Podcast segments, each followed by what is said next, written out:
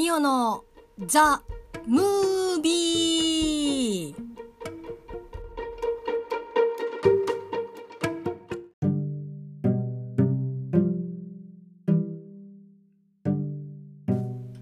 いつもミオのボイスダイアリーをお聞きいただきありがとうございます。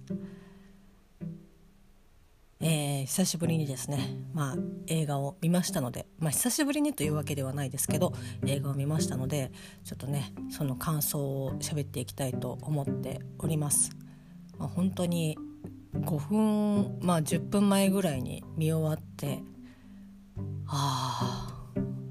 こんなに泣くとは思わなかったなっていう感じです。ただいまの時刻はですねえー、まあ、4月に入りましてもう時間も5時を回っております。夕方日が陰り始めてますね。そろそろ部屋の電気をつけなければという感じの頃合いでございます。はい、えー、今回見た映画はですね UNEXT で見放題で配信をされております。2015年に、えーと、公開をされました「えー、リリーのすべて」を見たわけなんですけどまああのこれ自体はこの作品自体は、まあ、その内容とかそういうのも全部、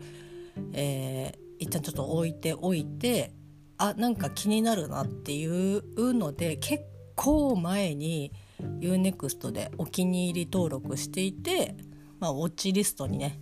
入ったままずっとまあいつか見よういつか見ようみたいな感じで、まあ、そんなのばっかりなんですけど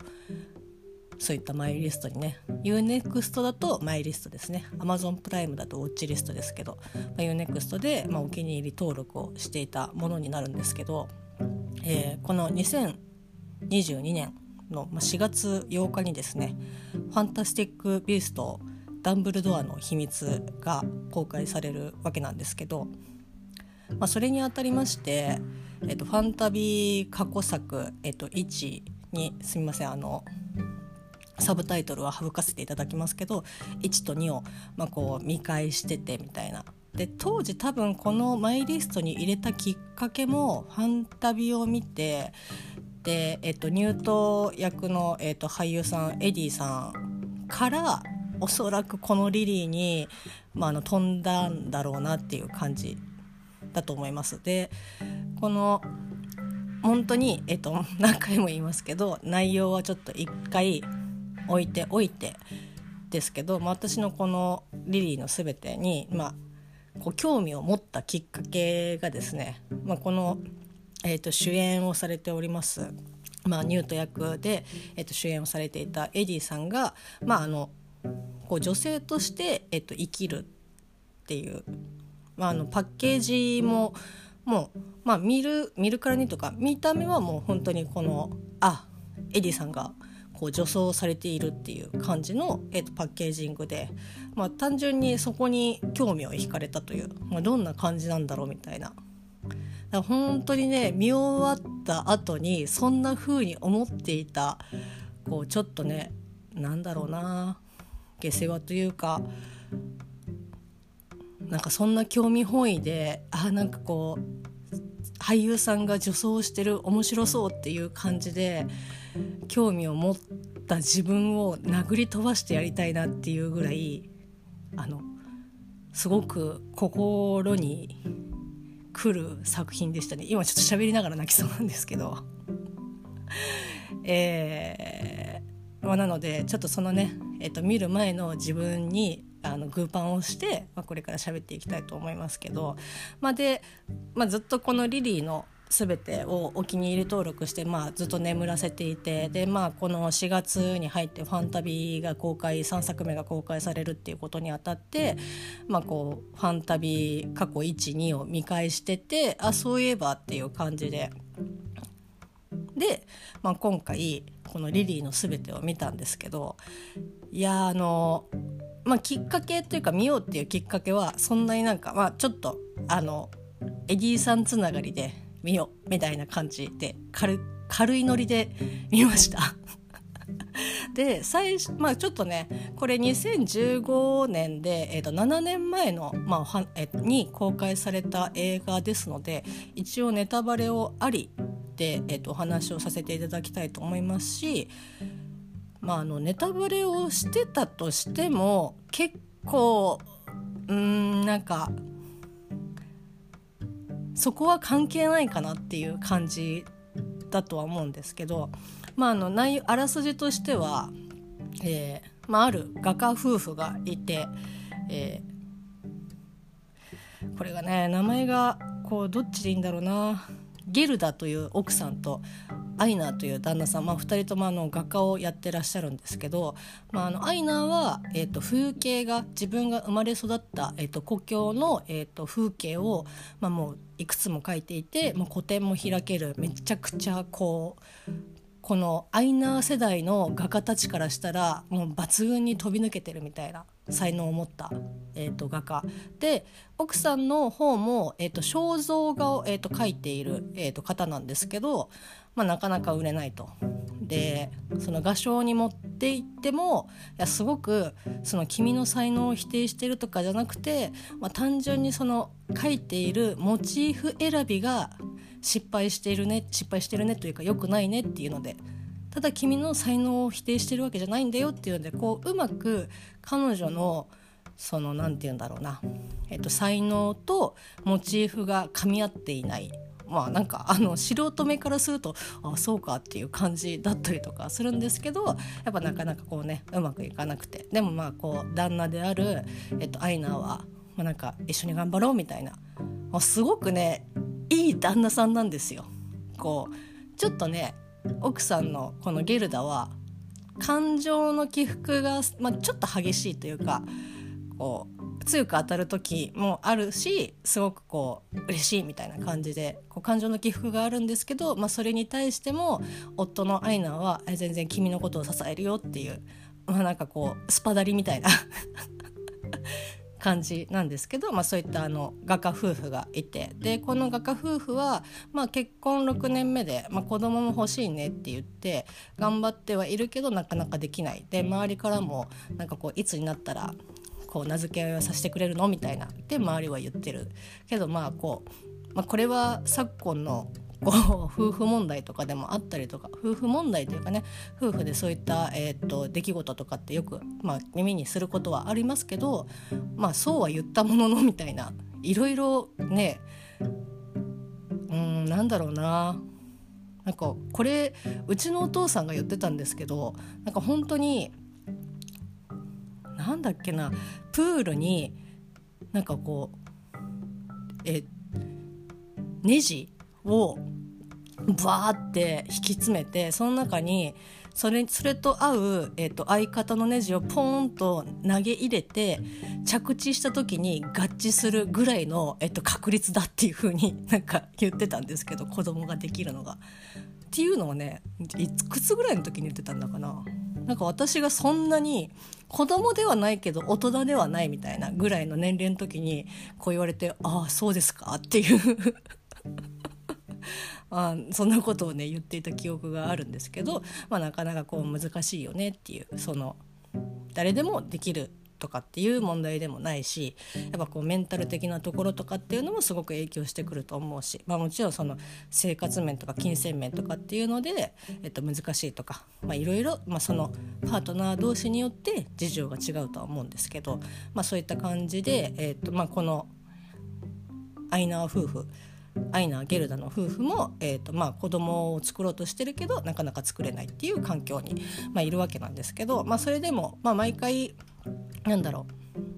まあゲルダ的にはやっぱりその子供ができないことに対して「はあまた生理が来たわ」っていうちょっと落ち込んではいるんだけどこのアイナーはまあでもそれでも、まあ、また頑張ろうみたいな感じですごくこう支えこうメンタル的に支えてくれる旦那さんなんですけど、まあ、そんな夫婦の中で、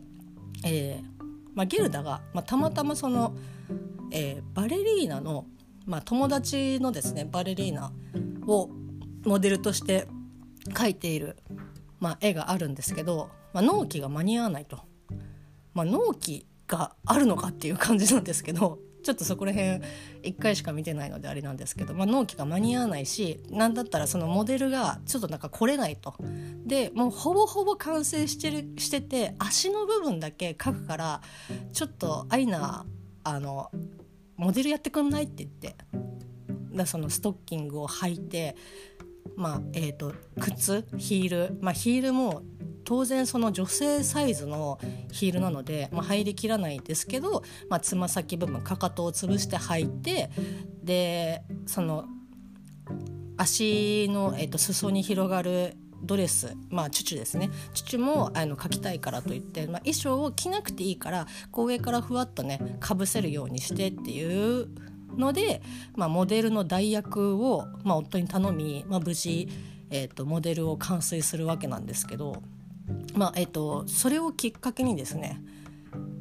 きっかけにというか、まあ、そこから割とそのゲルダ的にもなんかちょっと面白いじゃんって。でもともとその旦那のアイナーの、まあ、顔立ちとかも、まあ、ちょっと、まあ、中性まではいかないですけどこう綺麗めな感じの、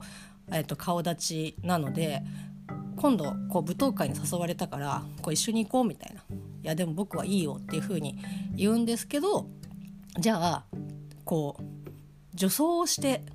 でその時の女装をしている時の、えっと、名前をリリーというふうに、まあ、女性の名前として、えっと、つけて一緒に舞踏会に行こうって言って。で、まあ、当然、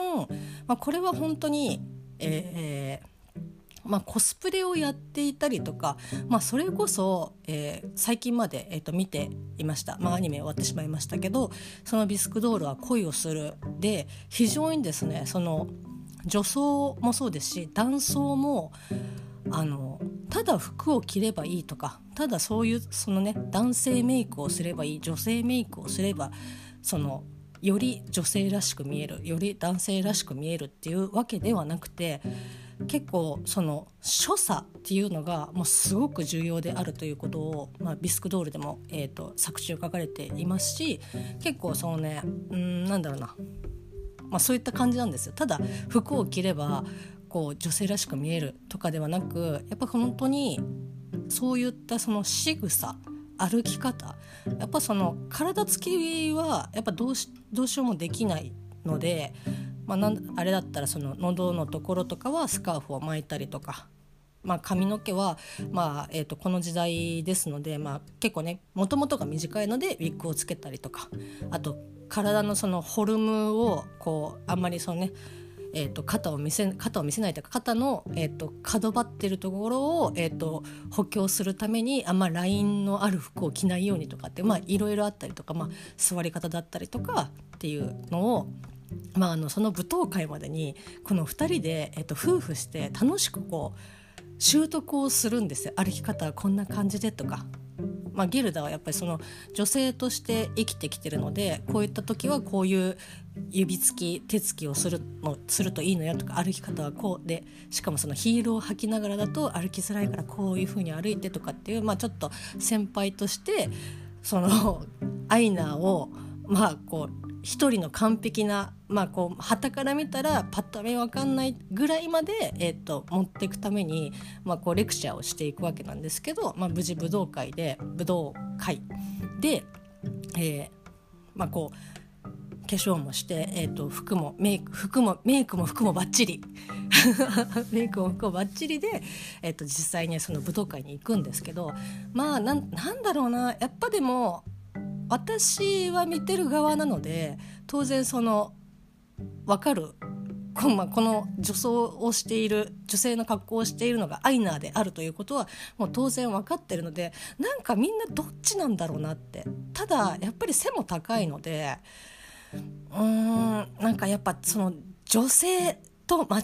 うっていうのはちょっと難しいんじゃないのかなっていうふうにパッと見やっぱ見えてしまうのでその舞踏会の間にそのすごくリリーのことを他のその男性とか、まあ、こう女性とか、まあ、その周りのお客さんとかがすごくなんかこうチラチラ見るんですよね。で、まあ、リリー的には、まあ、この女装をしている時には、えっと、リリーという名前になるんですけど、まあ、こうリリーがすごくこう見てるでも、まあ、ギルダ「いやあなたが美しいからよ」っていうふうに言うんだけどいや本当に果たしてそうなのかなっていうふうにちょっと疑問をしながらあの私は見てしまったんですけど、まあ、それでも一人のかこう男性がこう寄ってきて、まあ、2人きりで話がしたいってまあで結論から言うとその寄ってきた寄ってきたというか話をかけ声をかけてきた男性は、まあ、同性愛者の方なんですけど、まあ、そのリリーというよりももうリそのリリーがアイナーであるということをもう知っていて、まあ、そこでこうリリーも混乱してしまってその舞踏会をちょっとまあ後にするっていう形だったんですけどまあそこからそこをきっかけにっていうか割とそこを皮切りにだんだん、えっと、リリーリリー率がこう高い。そのアイナーである時もあるしリリーの時でもあるしみたいな。でちょっとゲルダ的にもこのままだとまずいなっていう感じでもうこの言ったらこのゲームはやめようと。そのリーになってこうどこか出かけたりとかこう服をね選んだりとかこう言ったらその女性の格好をするのはもうやめて元に戻りましょうっていう風にまああの打診というかねちょっと怒り気味で言うんですけど、えーまあ、そもそもこれはもうなんか最終的な、えーと、結論になるんですけどもともとリリーの,、まあ、その女性の人格というものは、えーと、アイナーの中にあって、まあ、今で言うと,、えーとまあ、トランスジェンダーにあたるわけなんですけど、まあ、当然そのこの時代、えー、と1900何年ぐらい、まあ、結構古い古いというか現代の話ではないんですけど。まあ、当然その男性は男性であり女性は女性でありというもう何アイナーのその女装をしてるとか女装してるというかそのもう精神疾患だったりとかこう病院に行ってもどの人に会って診断をされても、まあ、こう精神的な病気であるっていうふうに、まあ、こう診断をされてしまってでだんだん、まあ、そういう診断もされるしそのアイナーとリリーの中でもやっぱどんどんリリー率が高くなってきてというか、まあ、もう自分はこうもともとリリーを持って女性としての感覚を持っているけどでも体は男性だしっていうところですごくまあそのアイナーとリリーがすごく葛藤している。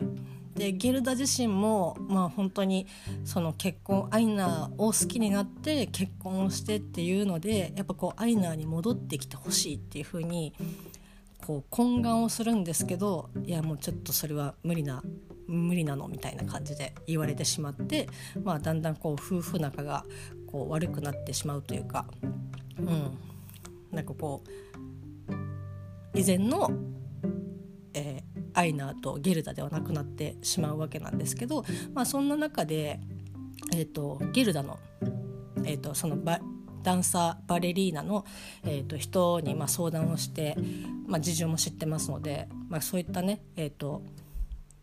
アイナーみたいな、えーと、男性を見たことがあるというこう診療したことがある、えー、とお医者さんがいるから、まあ、一度ちょっと,、えー、と私が話をつけておくからこう会ってみたらみたいな感じで。で、まあ、会いに行ってでまあこう3人でねそのお医者さんとゲルダとアイナーで、まあ、話をした時にやっぱもうなんだろうなダメ元？もうこれを最後にもう医者に行きまくってもう疲労困憊もう精神的にも辛いっていう風になって、えー、まあもうこれを最後にじゃあちょっと会ってみようって言って会ってみたら、まあ、その性転換手術を、まあ、そのお医者さんのところではややっているというかそういった実績があるっていう。ただすごくリスクが高いその2回手術をするけど、まあ、やっぱその成功をしていないというか、まあ、そのそういった、えっと、手術の仕方はあるけど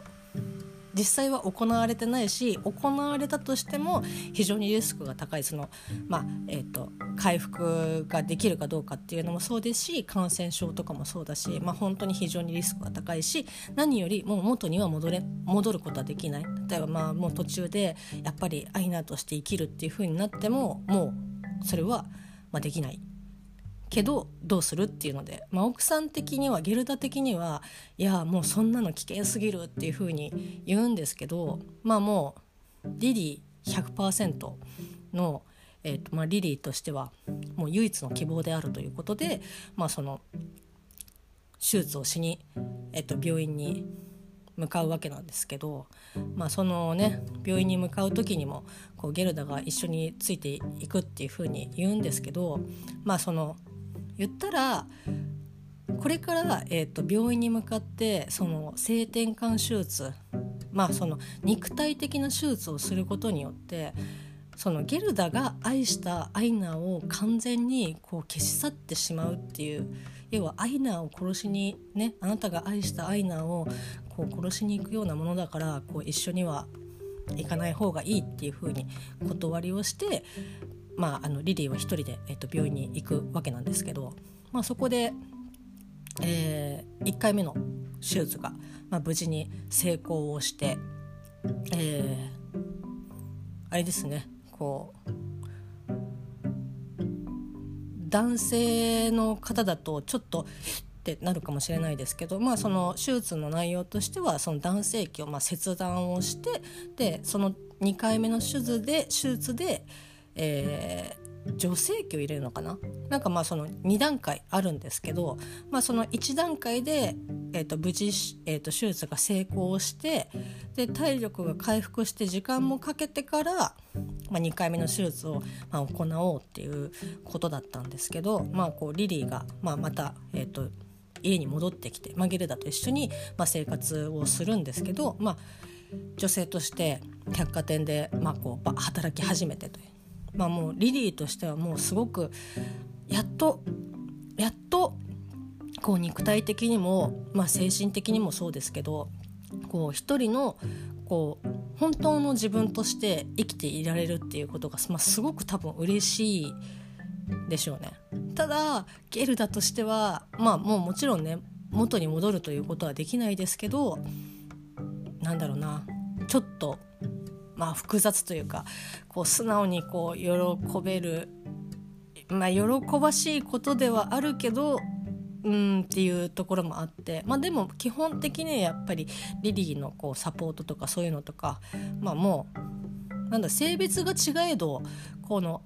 ゲルダが愛した個体は同じだと思うのでやっぱそれに関してはリリーが困ってたりとかこう病院に行くとかっていう時にはもうゲルダはもう一目散に駆けつけるみたいな感じなんですけどで2回目の手術ももうするみたいな。ただいやもう時間いやまだもうちょっともうちょっと時間時間ねこう体力とかも回復しないとっていう風に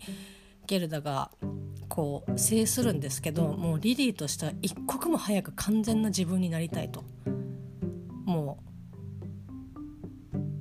う全然なんかね言うことを聞かないっていうかもうとにかく早く早く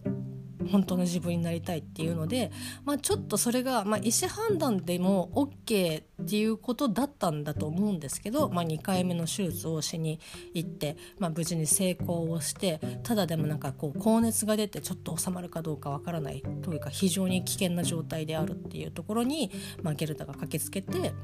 まあ、あの峠を越えるんですよね、まあ、夜を越えて、まあ、朝。なんとか無事にこう意識を戻してという感じで。で、まあ、最最後、えーとまあ、ちょっと外を見に行きたいという。なんかここの大手術を終えて外に行くことが OK なのかっていうのはちょっとわからないんですけどまああの病院のね庭にこうゲルダとアイナーとあとハンスというね、まあ、あのアイナーのもともとの、えー、同郷の友人合唱をやってる友人なんですけど、まあ、その3人で庭に出てでアイナーアイナじゃないなリリーとゲルダがまあ話をして「こんな夢を見たのよ」って言ってですごく自分の私のお母さん私が赤ちゃんで私のお母さんが私のことをリリーと呼んでいる。だそのなんだろうなそのアイナーとしてではなくリリーとして、えっと、スタートを切れる夢を見てすごくリリーとしては本当に嬉しいというか嬉しかったんだろうなっていう夢だったんですけど、まあ、そこで、えーまあ、あのリリーは息を引き取ってしまうんですけど、まあ、そこから、えーと、もともとリリーのリリーとアイナーのまあ、ハンスもそうですけど故郷もともと,、えーと、アイナーが描き続けていた、えーと、自分の故郷の風景のところに実際に行ってっていうところで、まあ、終わるんですけど、まあ、その間ですね、えーと、リリーがゲルダにあげたマスカーフが風に舞って、えー、と空を飛んでいくっていうところで終わるんですけど、まあ、実際これはですね、えーとまあ100%実話にこうね基づいて多少の脚色はありますけどもともとこう実話えーと、で実際にあったお話をもとに、えーと、作られてる映画で、えーとまあ、当時2015年の当時とかはまあどうだったかなっていうのがちょっと私は思い出せないというかでも多分言われてみるとそうだなというふうには思うんですけど、まあ、まだまだそのトランスジェンダーとか LGBT とかがまだまだなんだろう言葉としてはあってもその認識度合い的には認識度合い的にはやっぱ今よりも全然浸透はしていなかったであろう時代に、まあ、あのこの映画が公開されてで、まあ、この映画の、えーと、クレジットの前にも、まあ、そのトランスジェンダーの人たちを応援する、まあ、こう応援というかね、まあ、ちょっと背中を押してくれる、まあ、こう映画であるというふうにこう一文添えられていますけど、うん、っていう、えっと、お話でした。まあねざっとちょっとか あの感想というかあらすじというか、まあ、全てのあのお話のを全部言ってしまいましたけど、えー、でですよこれは、えー、とちょっとね 私が感じたことなのであれなんですけど、まあ、もちろんその私は、まあ、トランスジェンダーではないですし、まあ、体も女性ですし精神的にも女性ですしえー、っていうところなので、まあ、こう100%、まあ、当然、えー、と理解することその当事者の方の理解をすることっていうのはできないと思いますしその理解というかその100%あの理解することはできないしでもそういうえーと、事柄を、えーと、受け入れるというか、まあ、その共感することはもう、えーと、できるししたいとは思ってはいるんですけどただどうしてもこの映画を見てすごく辛いなって思ったのがやっぱゲルダなんですよね。そのなんかゲルダがこうアイナもうリリーリリーの方が率が上がってきている時にこうアイナーに対してあリリーに対してアイナーを呼び戻してくれっていう風に言うけどこうかたくなに「ごめんなさいそれは無理なの」っていう風にリリーに断られてしまうわけなんですけどなんだろうな。なんかそのもちろんそのリリー兼えー、アイナーの,、まあその気持ちとかその自分のその性を優先するというかその本来自分が正しいって一番しっくりくるっていうところに、えーと、行くっていう選択をすることは自由だし、まあ、そうあるべきことだとは思うんですよね。その体が男性だからこう男性でいろっていうこととか、まあ、女性だから女性でいろとかっていうことは全然まあ必要必要ないというか本人がそれを望んでいないのであればそうであるあのそういうね尊重するべきだとは思うんですけどただやっぱそのゲルダはそのリリーという、まあ、存在を多分知らなかったのかな。もしかしたら知ってたかもしれないですけどでもアイナーという男性をもう好きになって愛して、えー、と結婚をしてって言ってっていうところで言ったらこう見た目はその今までの夫ではあるけどその夫と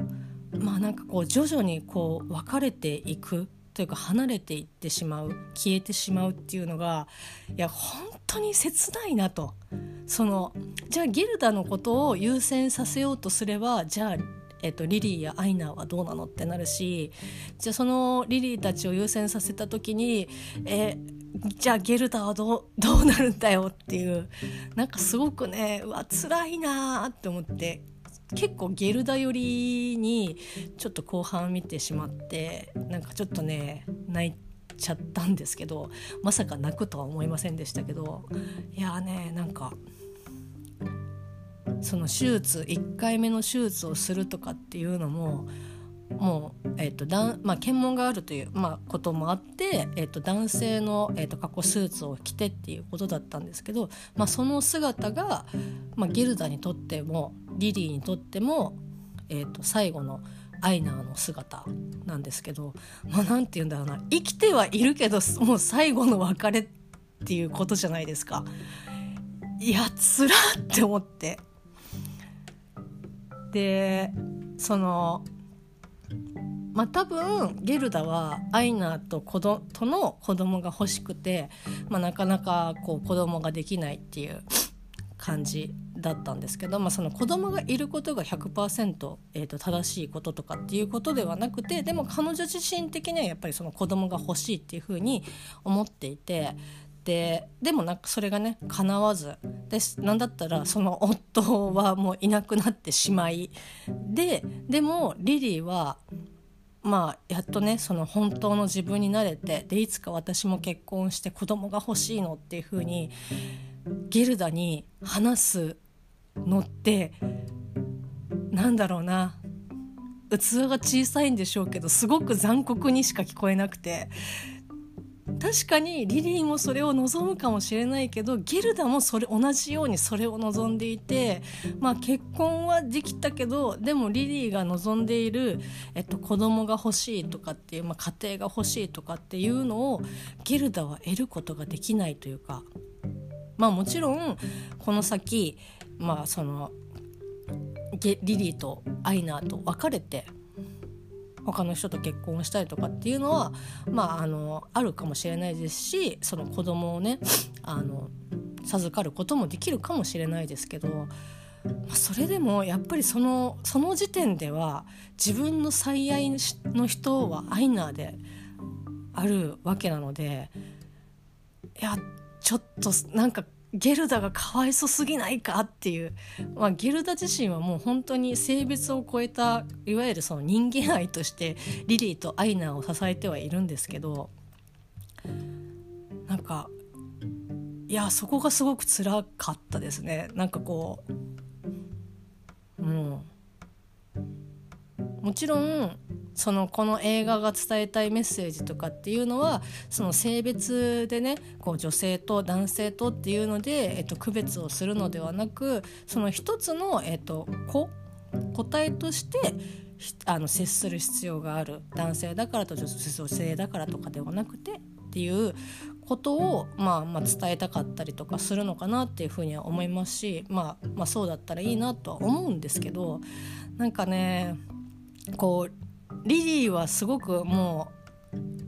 まあ、なんかアイナーと共存していたもともとはアイナーの中にリリーがいてっていう感じだったと思いますけど、まあ、それの比率が反転してまあ言ったらなんかまあ一刻も早くアイナーから出したいみたいな。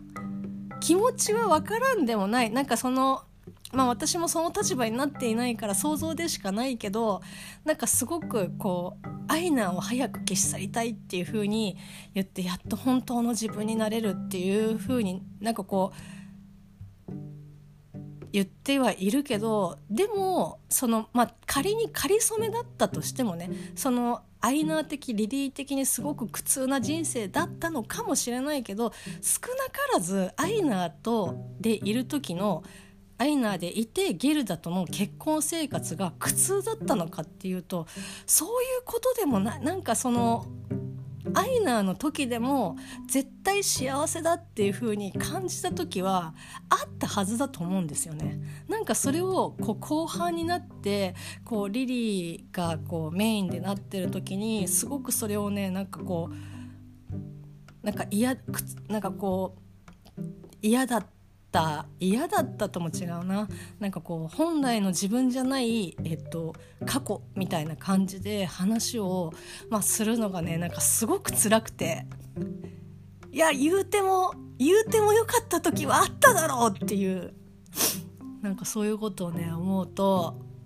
うんなんかちょっとまあ寂しいというか辛いなっていう。そんな言い方をしないでくれよっていうふうにちょっと思っちゃったりとかしたんですけどまあこれは本当に何が正解かとかっていうことはもちろんないとは思うんですけど私はやっぱちょっとゲルダ寄りというかゲルダに感情移入をしてしまってなんか自分がこの立ちゲルダの立場だったらいやもうつ辛いというかうん辛いですね。でも最愛の人の願いであるっていうことは変わりはないし最愛の人の本当の、えーと、望んでいる幸せっていうのも、えーと、分かっているからこそ、うんまあ、その愛なと別れることを、まあ、決意するというか、まあ、もう時間の問題だったとは思い思いますし作中でも言ってはいますけど「ゲルダー辛くないか?」っていう感じでしたね。まあ、ただあのえーと、幼なじみ、まあ、合唱をやっております、えーと、ハンス、えーと、さん、えー、とマティアス・スーナルツ、えー、とこの方結構なんか顔すげえ見たことあるなと思ってただあの過去今までの作品を見る感じだと私があこの映画あそれ出てたなっていうような映画がなかったので見間違いかもしれないですけど私はなんかあこの人なんかすごいどっかで見たことあるなって思いながらハンスがねすごくいいんですよ。なんかちょっとギルダに気持ちはあるけどもうまあこの本作中では一貫してこう2人を支えるなんだったらもうゲルダはこうすごく一人なんですよね。そのリリーはもうなんか変な話こうすごくざっくり言いますけどもう自分がこの手術を受けるため早く本当の自分になるためっていうのが方向にすごく向いてるだからもう言ったら自分のことしか考えてないみたいな感じなんですけどゲルダはすごくその夫と別れることもと夫の幸せをども考えつつリリーをこう後押ししなきゃいけないサポートをしなきゃいけないしたいっていうふうに思ってるけどでも自分が夫と別れるっていう悲しさとかっていうのもすごくねあのはあの挟まれまくってる。もう板挟みになってる状態で。だそこを、まあ、ハンスが、まあ、本当に支える。結構ねハンスに対してもなんか当たりがきつかったりとかした時に「あごめんなさい」っていうふうに言うけどそれでもハンスは「もうじゃあいいよ好きにしろよ」とかじゃなくてまあこう支えてくれる。いやハンスいいなって。あでも本当ねなんかすごくいい作品でいい作品というか、まあ、考えさせられるというか、まあ、これこそこれこそっていうかこういう映画とかは本当にこう見ていろんな人と、まあ、話をして、まあ、いろんなその立場とかねその、まあ、私は、えと、結婚をしてで、まあ、言ったらそのゲルダたちと同じ立場あのあの画家ではないですけどこう結婚生活をしていますけどなんだろうな、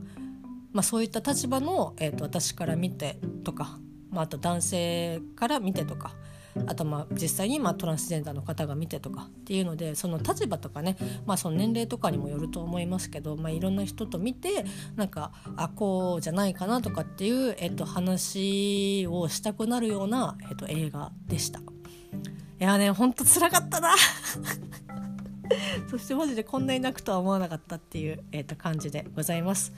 えー、UNEXT で、えーと、ただいまただいまというかね、えーと、見放題で特にその課金とかもなく見ることができますのでぜひぜひ、えーと、他のサブスク、まあ、Amazon プライムとかそこら辺はちょっと確認をしてないのでもしかしたら、えーまあ、見れないことはないと思いますけどこういくらかね、えーと、お金が必要っていう風になるかもしれませんが、まあ、皆さんね自分の、えーと、媒体で見ていただければなという風に思います。非常に非常に見てよかったなっていう風に思った一本でした。それではまたね。